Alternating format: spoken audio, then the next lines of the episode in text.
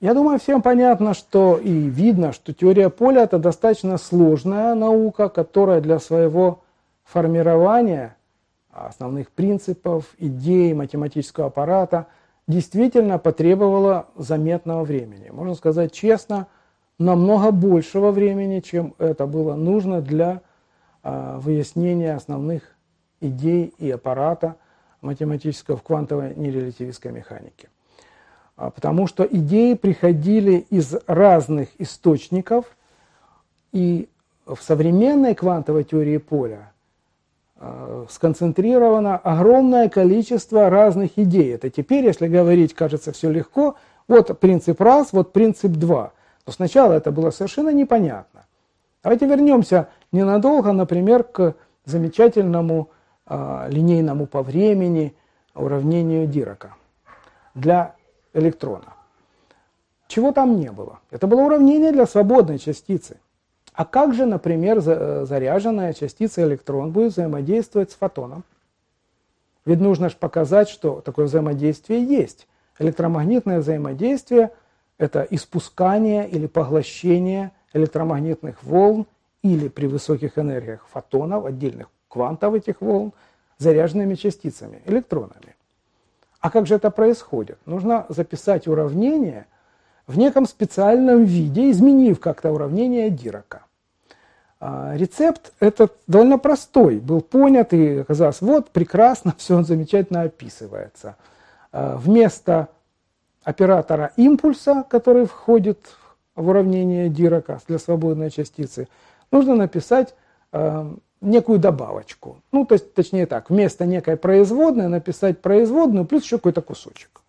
И этот кусочек будет как раз содержать характеристику электромагнитного поля, сдвинутую некую штуку. Я сейчас объясню, в чем тут идея на самом деле. Ну, первое, что нужно сказать, что эта характеристика электромагнитного поля – это непривычные школьные, так сказать, напряженности или индукции электрического и магнитного полей. Нет, они не входят в уравнение. Входит туда первичный объект, так называемый четырехмерный вектор потенциал. Некая функция, производные от которой а, представляют собой, могут быть через них выражены энергетические характеристики электромагнитного поля, те самые напряженности или индукции электрического магнитного полей. Исходным является четырехмерный некий объект, функция такая, заданная в каждой точке пространства-времени. Вот вы можете считать это тем самым образом электромагнитного поля. Ее принято называть А большое от x, x точка четырехмерия, произвольная, а это четырехмерный вектор, то есть объект, имеющий четыре компоненты. Пространственный обычный вектор имел бы три компоненты, три проекции на три оси x, y, z. Но тут еще раз четырехмерие, есть еще временная компонента, естественно.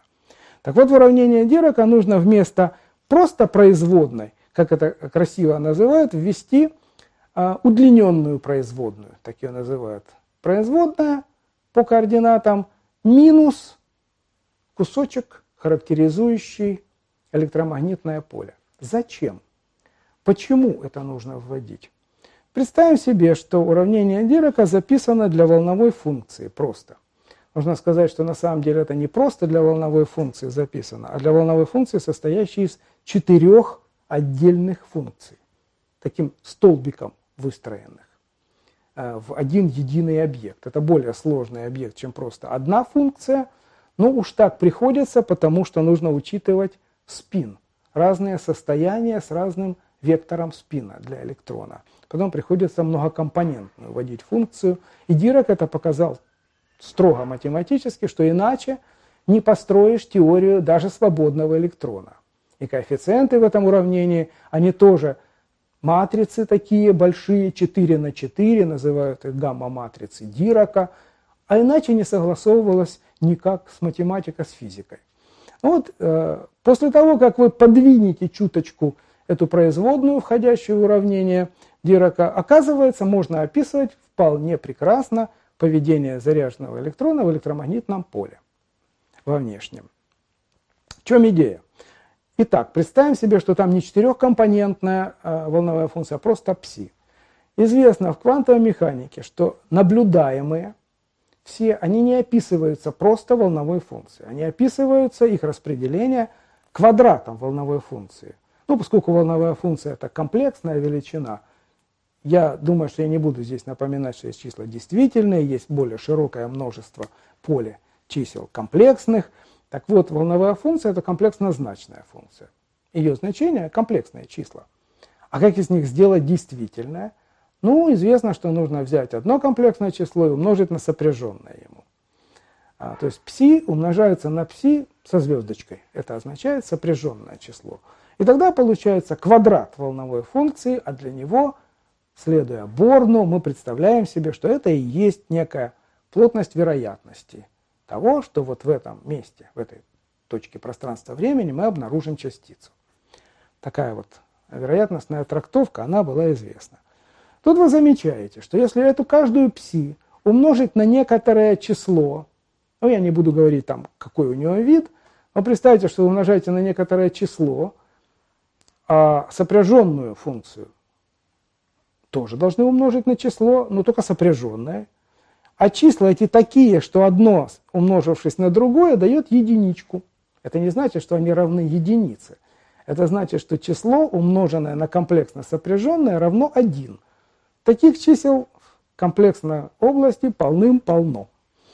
Это вот известная штука.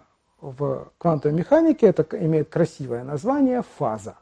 Ну, потому что это число имеет вид некоторого а, экспонента e в степени, и в степени, в показателе степени этой функции стоит некоторая функция альфа. И говорит, ну вот я умножил на e в степени и альфа, пси. Ну, и я умножил пси сопряженное на e в степени минус и альфа. Значок минус перед и, и означает, что вы сделали из нее комплексно сопряженную. Так вот, e в степени и альфа умножившись на e в степени минус и альфа, получается e в нулевой степени, то есть 1. И вы говорите, ну так и что, вот эта альфа может быть любая, что ли? Потому что неважно какая, пси в квадрате все равно не зависит от этой штуки. И да, альфа может быть любая. И тут вы обнаружили забавную вещь, что ваша теория не зависит от того, на какую функцию, вот эту e в степени и альфа, или число, вы умножили. Какая разница? Пси умножилось на число, пси сопряженное на число, число на число дало единичку, и физика не пострадала. Это означает, что теория инвариантна относительно вот таких умножений. Она не чувствует их. Можно сказать, симметрична эта теория относительно вот этих умножений. Что вы сделали? Вот это число, о котором я сказал, это на самом деле эквивалент того, что вы взяли все волновые функции. Представьте, что у вас в каждой точке пространства маленький вектор нарисован, и все они нарисованы параллельными, допустим. И вы говорите, хочу их все повернуть. И все вектора во всей Вселенной, в каждой точке, вы одновременно поворачиваете на один и тот же угол. Почувствует ли мир вот это изменение? Не, не почувствует совершенно, потому что у вас нет никакой выделенной системы отсчета, где вы сидите и говорите, вот я тут замеряю угол такой или угол такой. Все системы отсчета равноправны, как об этом говорит э, специальная теория относительности, например. Э, и потому поворот одновременный во всем пространстве не чувствуется объектами, которые описывают движение частиц. Эта история называется красиво глобальная симметрия. Означает, что Э, квантовая электродинамика, которую вот мы начинаем строить, следуя Дираку, имеет глобальную симметрию. Все волновые функции могут быть одновременно повернуты на один и тот же угол. И от этого ничего не изменится. Э, видите, а интересное дело, а почему мы э, поворачиваем их все на один и тот же угол? А нельзя ли сделать так, чтобы в каждой точке мы маленькую стрелочку, описывающую состояние поля, поворачивали на разный вектор, на разный угол. Тут повернули так, тут вот так, тут вот так. Имеет ли это смысл? Смысл э, имеет и более чем серьезный.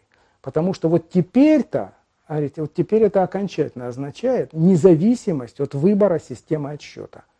Здесь я сижу, здесь мой вектор, я его повернул вот так, как хочу. А вот там сидит друг, он поворачивает свой вектор по-другому, а там еще поворачивает по-другому. И это означает, что вот эта фаза альфа, которая стояла в показателе экспоненты, становится функцией точки пространства-времени. Это означает, что в каждой точке пространства-времени поворот вектора, связанного с полем, может быть произведен на произвольный угол. И это означает, что все наблюдатели, сидящие каждый в своей точке, независимы, и вы можете выбирать сколько хотите разнообразных систем отсчета. И все они, вообще говоря, ничего не должны портить в описании физической реальности. То есть вот теперь-то это, наконец, полностью согласуется с идеей э, инвариантности, релятивистской инвариантности Эйнштейна, независимости от выбора наблюдателя. Да, говорите, но если я такой принцип, а это уже куда более серьезный принцип, называемый принципом локальной симметрии или локальной калибровочной инвариантности, ввожу в теорию, а там у меня производные есть всякие, у меня теория не даст правильного уравнения, пока туда я не добавлю некое поле. Вот в качестве такого поля, которое компенсирует изменение фазы в разных точках пространства-времени, в электромагнитном случае и появляется четырехмерный вектор потенциал А, характеризующий, описывающий электромагнитное поле. То есть появление электромагнитных переменных в уравнении Дирака – это следствие того, что мы можем устроить некую инвариантность этой теории относительно неких поворотов. Таким образом, в физике появляется абсолютно новая идеология. Теория должна строиться на принципах некой симметрии. Это идеи симметрии, или точнее динамической симметрии, описывающей взаимодействие, в дальнейшем лягут в основу построения и теории сильных взаимодействий, и теории общей электрослабой плюс сильная, и, наверное, в основу теории куда более общей, чем то, что мы имеем на сегодняшний день.